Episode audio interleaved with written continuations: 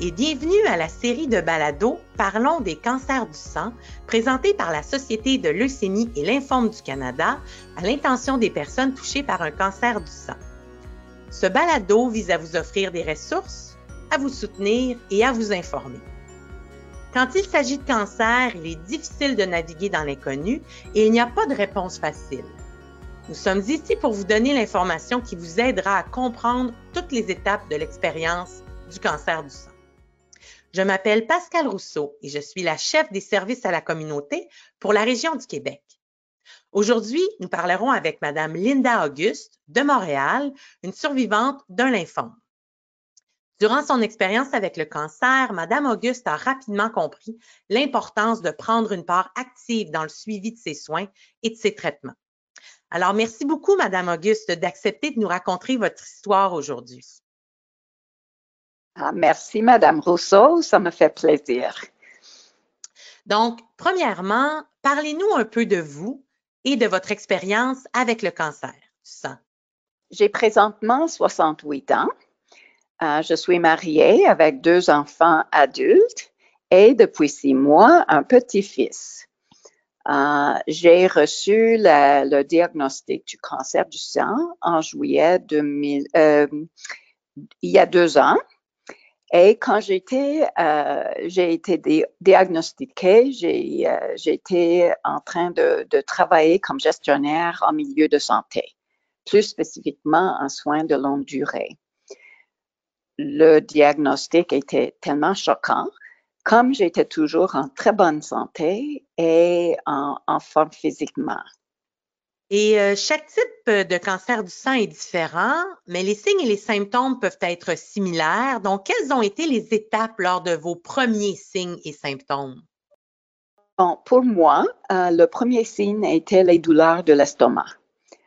J'ai décidé que c'était des brûleurs d'estomac ou reflux d'acide.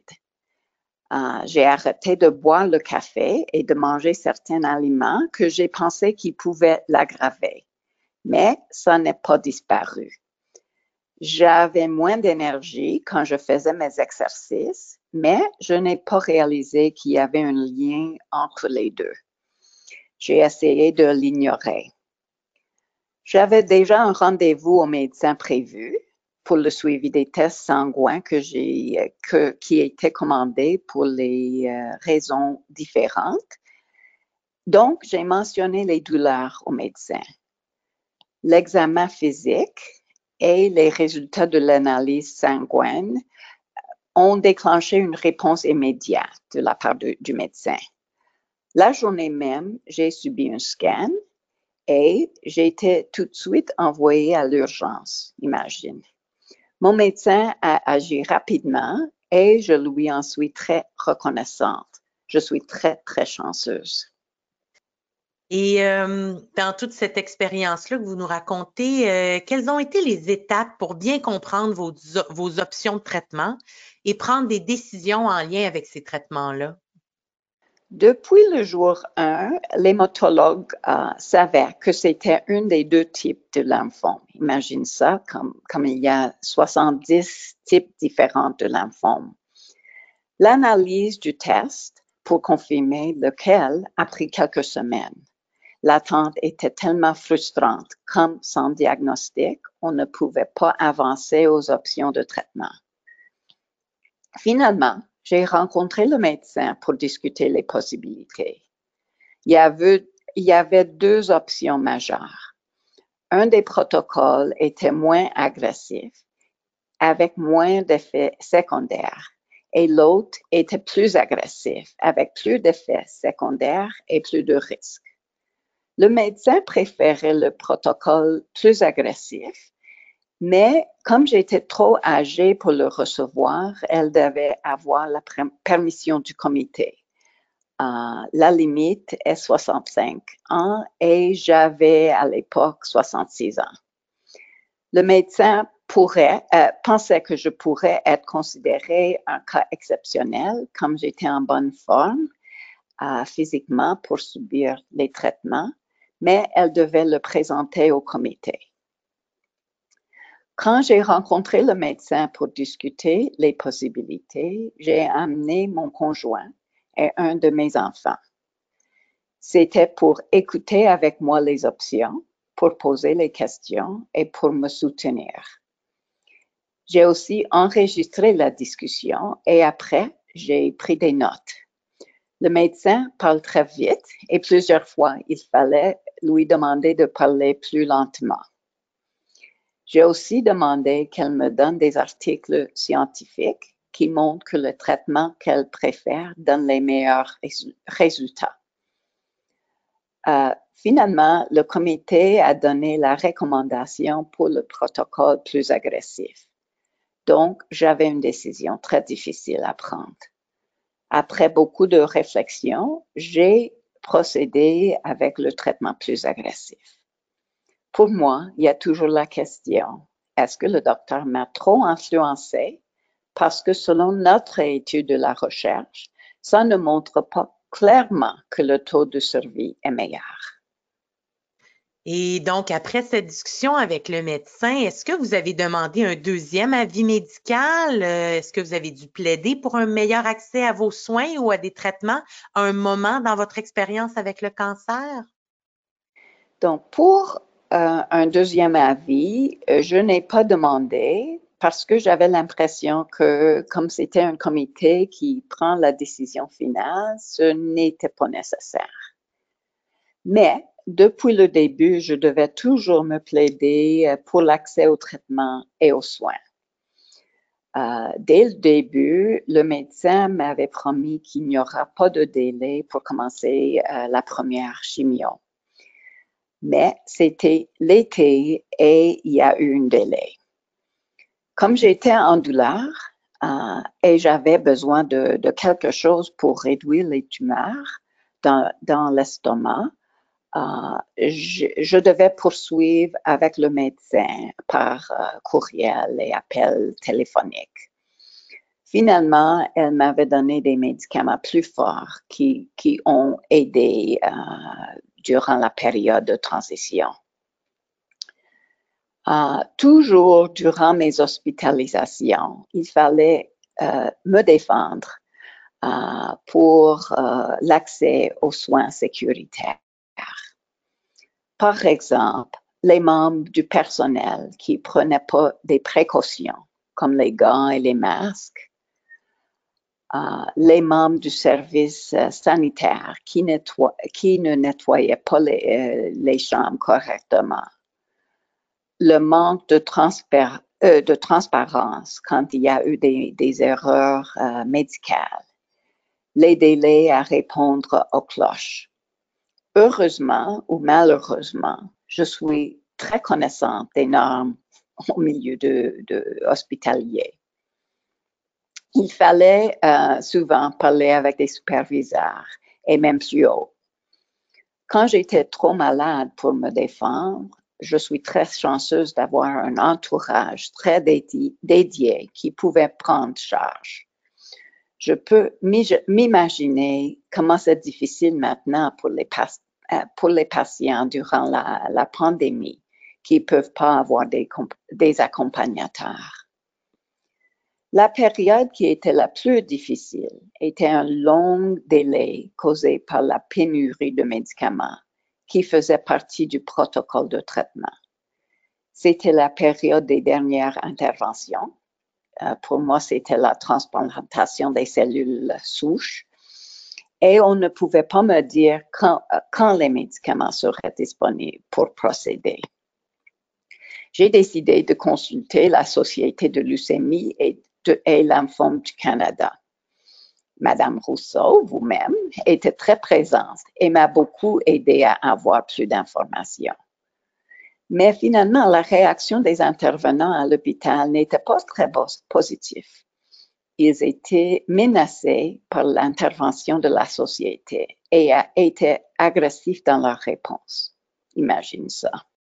Aussi, durant cette phase de traitement, j'ai dû plaider ma situation avec un gestionnaire, puisqu'une personne clé dans le processus m'a dit que même si les médicaments deviendraient, euh, deviendront disponibles, je devrais attendre après ces vacances parce qu'il n'y avait personne pour prendre charge.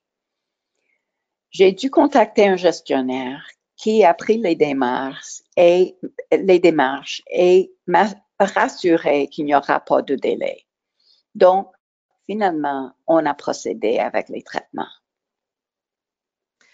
Ben, merci, euh, Madame Auguste, de, nous rappeler ici notre rencontre, vous et moi. Ça m'a, euh, même si effectivement, c'était pas toujours facile, cette situation, euh, ça m'a vraiment fait plaisir de pouvoir vous aider, vous soutenir dans cette situation-là. Et pouvez-vous partager, pouvez-vous partager certaines de vos préoccupations ou questions que vous aviez avant le traitement et comment vous avez activement joué un rôle dans vos soins?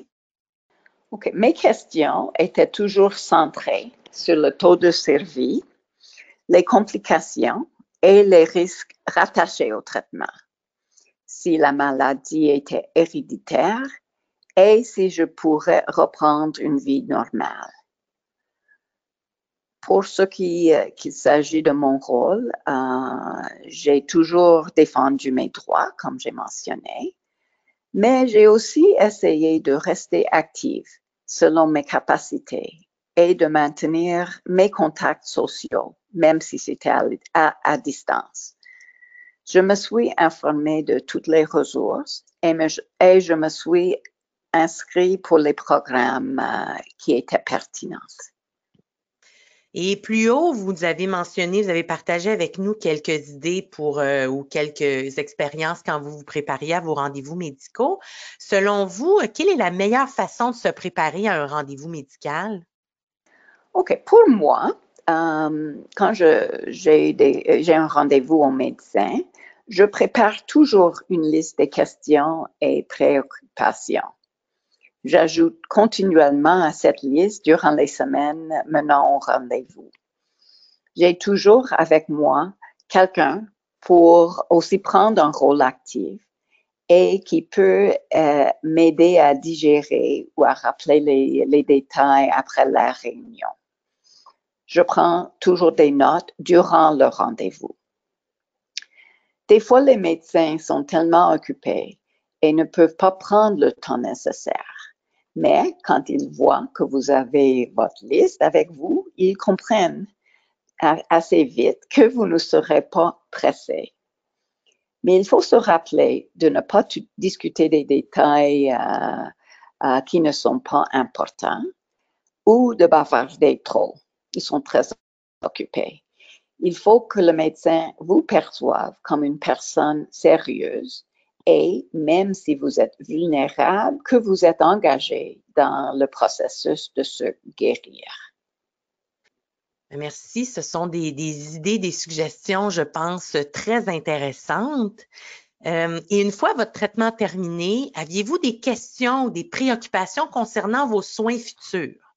Pouvez-vous partager quelques-unes de ces questions et des façons dont vous continuez à jouer un rôle actif dans vos soins? OK. Euh, maintenant, il faut que je continue des traitements de maintien chaque deux mois. Donc, euh, ça implique des visites euh, au médecin et à la chimiothérapie.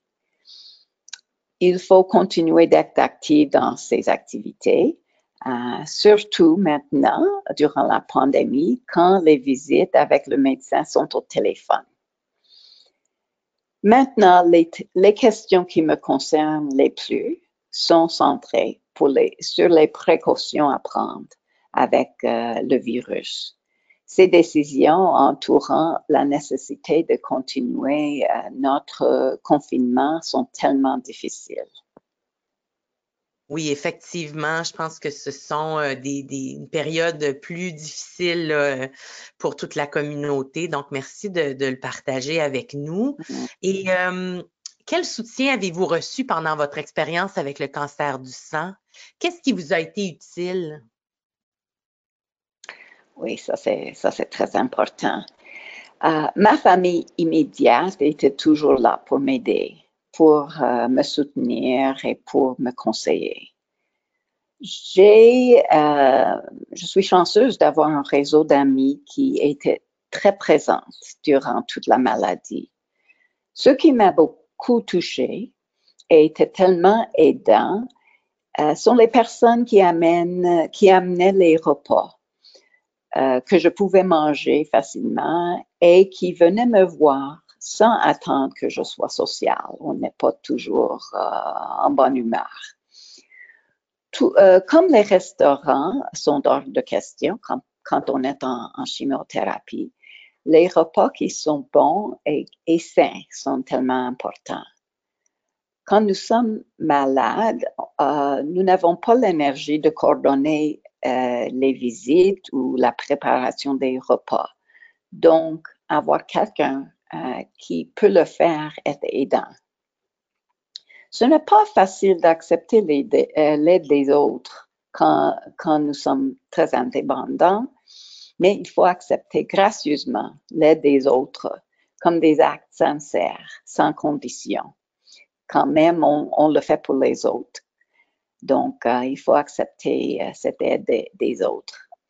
Aussi important, c'est que les gens acceptent que quand nous sommes malades, il y a des périodes où nous ne voulons pas avoir des visites, ou que nous ne pouvons pas parler au téléphone ou répondre aux textos. Il ne faut pas le prendre personnellement. Et est-ce qu'il y a des ressources que vous avez trouvées utiles, que vous recommanderiez aux gens pour jouer un rôle actif dans ces soins? OK. Euh, l'espoir, c'est la vie, euh, qui est un programme euh, affilié avec l'hôpital général juif, mais disponible pour des patients de l'extérieur, a beaucoup de programmes de soutien et des activités physiques et sociales. Il y a aussi à l'hôpital général juif le programme de nutrition et réadaptation du cancer mais euh, j'imagine qu'il y a ce type de programme aux autres hôpitaux, aussi. Ce n'est pas un, problème qui est très bon, qui, est très bien connu par les équipes du cancer à l'hôpital. Euh, mais c'est un très bon service euh, qui offre une équipe multidisciplinaire avec une, très bonne expertise en, oncologie. Euh, aussi, la Société de leucémie et lymphome du Canada a une richesse d'informations et de soutien pour les personnes atteintes du cancer du sang.